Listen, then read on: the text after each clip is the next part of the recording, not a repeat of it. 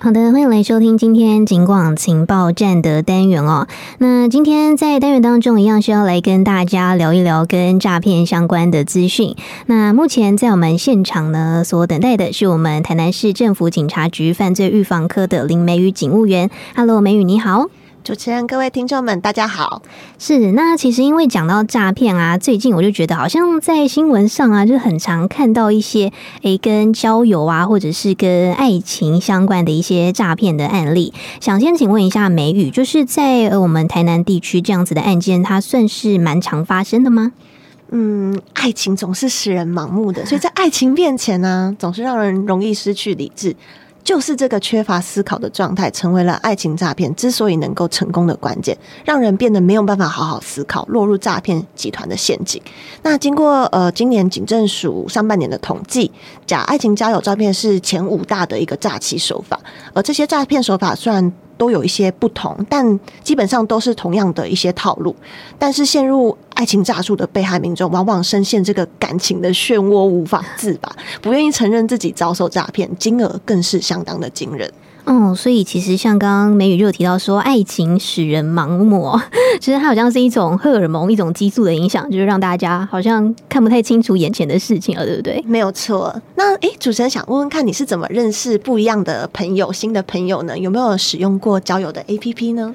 诶、欸，如果是我自己本人的话呢，其实因为我私下的交友圈就是比较小一点点，所以比较单纯。对对对，所以我就是不太会去用这种交友软体去认识更多的人。那但是我身边也是有一些朋友，就是他们真的是蛮常在使用交友软体。那呃，其实也是有好有坏啦，因为有些人真的也是透过交友软体有认识到就是真正的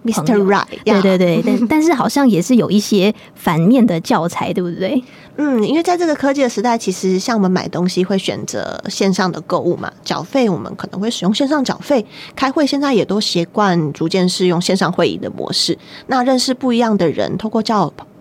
呃的一些软体平台，其实是非常很棒的事情，也是非常合理的事情。嗯、可以跳脱你原本的生活的交友圈，嗯、也可以透过一些条件的设定，去认识一些一样兴趣的呃朋友。嗯，但是诈骗集团也有可能潜藏在这个网络的交友世界里面，人家是在茫茫人海里面寻寻觅真爱，嗯、但诈骗集团是在寻觅下手的肥羊。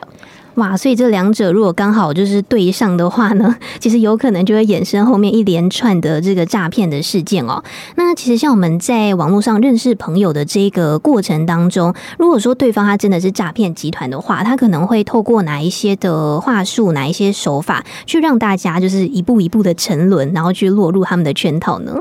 首先呢、啊，一定的嘛，帅哥美女总是特别吸引人家的目光，嗯、好看的照片。对，所以交友软体上面一定会放上一些让人感兴趣的照片啊，或者是自我介绍。那他们通常会透过乱枪打鸟、广发讯息的方式，吸引人家哦，跟他去互动聊天。嗯，但是经过我们实际的了解，其实这些聊天的过程都是有经过设计跟安排的。嗯、我们长时间的经营嘘寒问暖哦，问候关怀，慢慢的使人习惯生活中有这么样的一个人。嗯，那更有意思的是说，经过我们的调查，呃，有时候我们可能呃，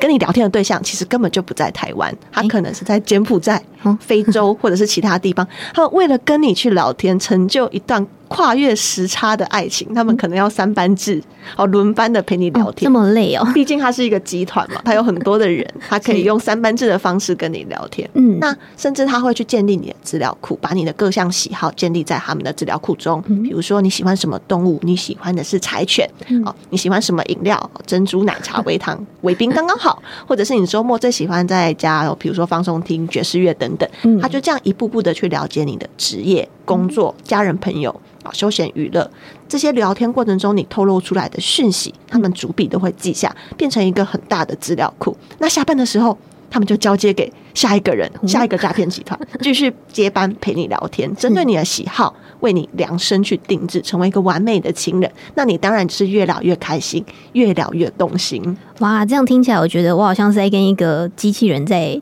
聊天哦，很可怕的 AI 机器人，对，就是都有可能。他真的是完全掌握了你的一些你的身家背景，然后就是你的一些个人资料，然后你以为你是在跟一个人聊天，结果你可能是在跟三四个人，是，甚至现在甚至还有可能是跟 AI 机器人聊天，哦、就真的都有可能，就真的是透过科技的方式来诈骗哦。哦，那像诈骗集团他们这样子一步一步的嘛，他就是哎去掌握到你的一些个人的资讯之后，他们通常会再透过什么样的手法再去提到跟金钱有关的部分呢？嗯，其实还有很多种的方式，其中一种就是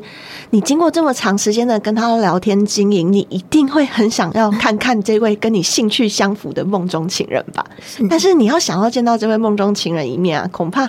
必须说啦，可能是过五关斩六将，你也是见不到的，因为根本就没有这个，根本就没有这个人，他不敢跟你出来见面。但是在那个。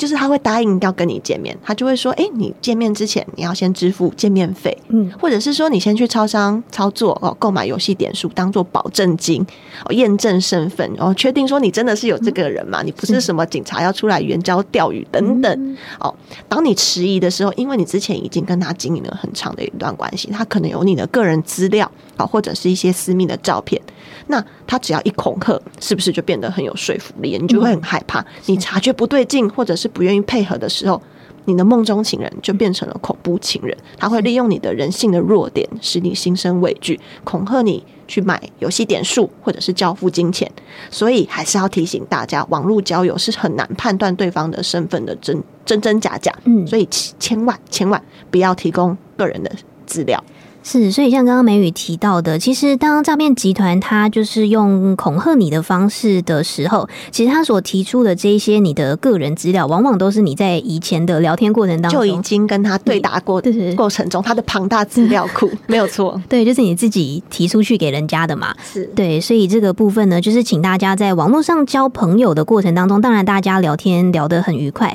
那但是还是要小心一下，就是有一些比较私人的部分，还是不要一下子哦就。就很热情的，全部都让对方给知道了。那除了像这一种，就是透过了呃，这个就是呃。这个用人性的弱点让你心生畏惧、恐吓你的方式之外，好像呢也是有听过一些伪装成就是一些奇怪的身份，什么军官啊、一些呃海外的医生这一些的诈骗新闻，这个也是很常发生的，对不对？呃，确实是有这样的案例，因为像呃他们的诈骗集团可能会假装成一些在国外经营很成功的商人哦，阿富汗的军医哦，以色列的军官、美国军官，爱情诈骗人常常宣称自己是海外的这些军人或。军医，为什么呢？因为有学者分析，为什么他能够用这样的角色去成功行骗，是因为他们的谎言里面都有一些让人相信的元素，比如说他们的照片，哦，或者是一些英雄主义，嗯，哦，让他们盗用这些照片，并冒充为战地的军官、军医、联合国的官员，然后他们透过跟你交友的方式，然后假装说，哎，我跟你经营了很长一段东西关系，我想要寄一个礼物给您，所以是利用这种呃跨境包裹哦，礼物需要关税，或者是说我想要跟你未来呃成就美好的未来，储存一下结婚的基金，那介绍一个投资的管道，好等等这种方式。那比如说像刚刚提到的，他说他要寄一个礼物给你，他可能是一个很贵的，比如说一克拉钻石哦等等。你想说啊，他可能真的要寄钻戒给我等等，好浪漫哦。但是他就会提到说，哎，因为这个礼物要进到台湾，要先缴。关税，那这个部分可能要麻烦你帮忙，因为他突然卡在海关那边了。那或者是说，他有一笔货物要进台湾，或者是他是军医嘛，还有一一笔医疗物资要送到战地，没有办法入境，需要你帮忙缴交一些清仓的费用等等，然后账户的问题等等，都需要你请你帮忙。这些听起来，因为他的身份，所以听起来都很合理，是而且令人动心。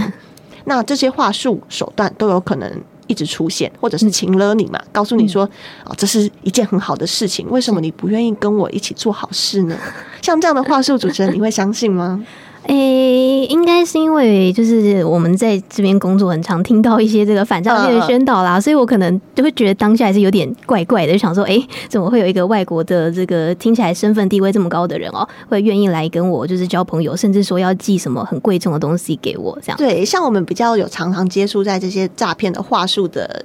的这些环境中，我们就会想起我们的诈骗警报，知道说，哎，这可能就是诈骗的话术。是，那其实我们刚刚是这样讲一个案例嘛，但其实，在深陷在我们这个交友呃诈骗的被害人，其实。他是一个经历了一个很长的一段时间，所以说，呃，我们是用一个上帝视角在检视，嗯、所以我们很很容很容易知道这是一个诈骗。嗯、可是很往往很多的被害人，他是半年、一年哦、呃、这段时间里面不同不断的一去呃去互动，嗯，去产生感情，去建立信任。那在这个建立信任的过程中，哦、呃，其实也是相当有意思啊。毕竟诈骗集团也知道说，一提到钱、嗯、或者是。游戏点数，你一定知道说他就是他就是诈骗集团了嘛？嗯、我们一定就会有防备之心。是，但是他为了去降低这个受害者的警戒，他可能一开始会先营造一个假象危机，比如说，比如说，他就会说，诶、欸，他现在的公司有困难，遇到资金缺口，或者是家人临时生病需要用钱。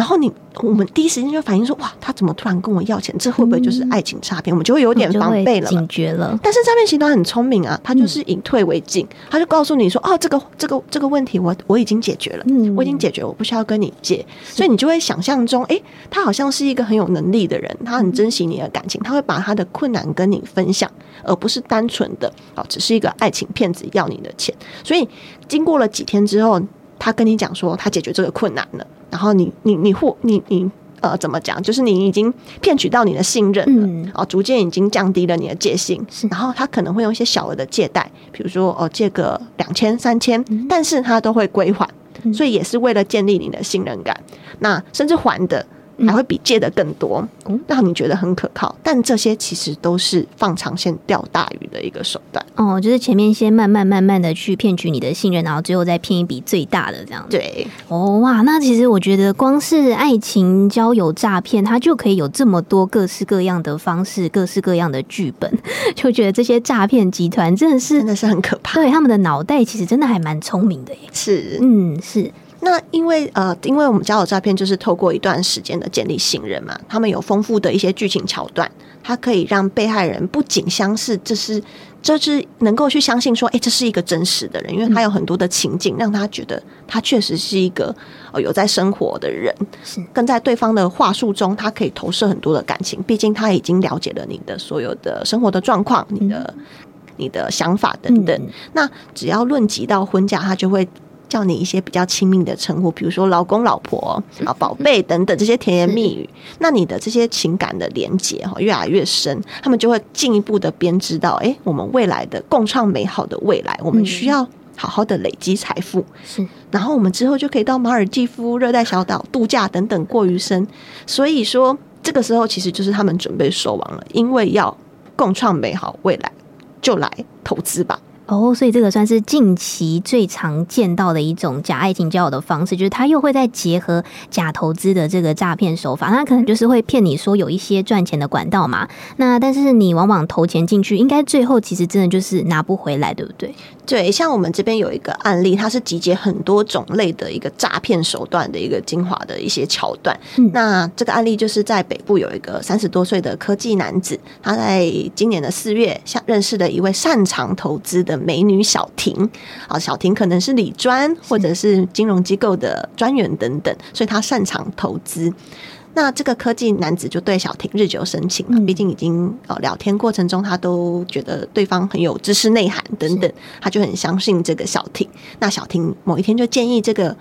科技男可以将闲钱投资虚拟货币，那你可以下载一个投资的 APP，这样可以获得更高的报酬。那科技男当然就信任小婷嘛，所以他就陆陆续续说，哎，投资了七十多万元去做操作。那当然这个过程中，他也可以收到部分的呃一些对一些报酬，是。那他就越来越相信说，哎，小婷说的是对的，我们这样确实可以，未来会更美好。但是他这个今年的七月初想说要把这个这笔钱赎回来，要求出金的时候，结果小婷就这样神隐了，删好友，完全就不见了，找不到了。嗯，所以这科技男就很不甘心啊，我我我这笔我跟他交往了，就是也没有交往了，就是跟他经营了这么久的关系，竟然。竟然只是骗局一场，所以他想要把这个钱拿回来，所以他就去 Google，Google 里面就有呃爆料公社里面有网友提到他成功追回争议金流的方式，然后他就私讯问对方到底是怎么追回来这个款项的。是，那网友就请他联系他的呃加一个他的金融公司的一个 LINE 的好友，嗯，结果没想到这又是另外一场噩梦。诶，这科技男呢提供了他被诈骗的这些交易明细跟身份证件等等，嗯，这个这个。这个公司当然很厉害，因为他就是诈骗公司，嗯、对，他就是诈骗集团。他马上就查到这个资金的流向了，到底跑去哪里了？是他说目前已经被洗钱了，洗出境在香港。嗯，那下一个转汇出的地点在马来西亚。哦，说的好像煞有其事哦。嗯、然后称刚好在呃他的部分，他们公司在香港跟马来西亚都有合作的机关。嗯，所以透过内部管道，一定可以顺利将诈骗的金额全部都拿回来。是，但是呢？要先支付十万块的拦截费用，嗯、然后再付，毕竟他们也是公司很辛苦嘛，他们也是需要付三万元的佣金。是，如果说超过四十八小时，呃，如果没办法。不付这个拦截费用的话，嗯，他可能他之前被诈骗的金额就再也取不回来了。所以他在这个这个科技男在这个时间关卡这个情况之下，他原本想说啊，我终于可以把我的被诈骗的金额拿回来了。然后他又突然限限制说，哎，四十八小时就要拿回来，他又陷入了恐慌，嗯，他又缺乏了深思熟虑，所以他就汇款了。没有想到哦，那个公司就称，哎，你入款失败了，所以。所以这个科技男就觉得这这这到底是真的还是假的？这个公司到底是不是能够帮我？应该很奇怪，能不能帮我追回我的款项？所以他起一项警发报案。这个时候他才知道自己又被二次诈骗。哇，所以真的是被扒了两层两层皮哇！所以这个当事人一定是非常的头痛哦，就是真的是被一次被骗了好几十万的这个金钱。那最后呢，还有大概三分钟左右的时间，就想请问美语，因为今天我们讲了很多跟爱情交友这个诈骗有关，然后甚至最后又延伸到了投资型的诈骗。那在我们警方这一边，还有没有一些可以再来提醒我们听众朋友的部分呢？嗯，还是要提醒大家，如果真的你有受到。呃，一些诈骗的疑虑等等，都应该要立刻去报警哦，由警方介入调查，不要寻求这些类似骇客或者是网络上来路不明的组织或人员，或者是轻信所谓的呃公益律师，或者是跨国的金融专员，可以帮你讨回被诈骗的金金钱，这些其实都是二次诈骗的一个手段。那如果你发现说，哎，自己可能真的遇到了一些呃交友诈骗等等，哦，这些都可以直接到派出所去临柜的去询问，不要害羞，不要觉得。不好意思，这些都是可以去找我们警方去做协助的。那或者是说你不愿意，不愿意呃真真实的面对我们警察，可能觉得这件事情真的很不好意思的话，也欢迎就是拨打反诈骗专线一六五哦去做一个查证，来避免荷包的大失血。是，所以其实呃，如果说真的遇到了诈骗的案件的时候，其实最应该要找的真的是警察啦。警察。对，就是不要想说，哎、欸，其他的